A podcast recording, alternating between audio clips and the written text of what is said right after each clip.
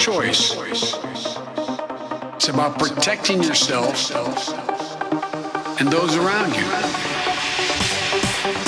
The people you work with. The people you care about.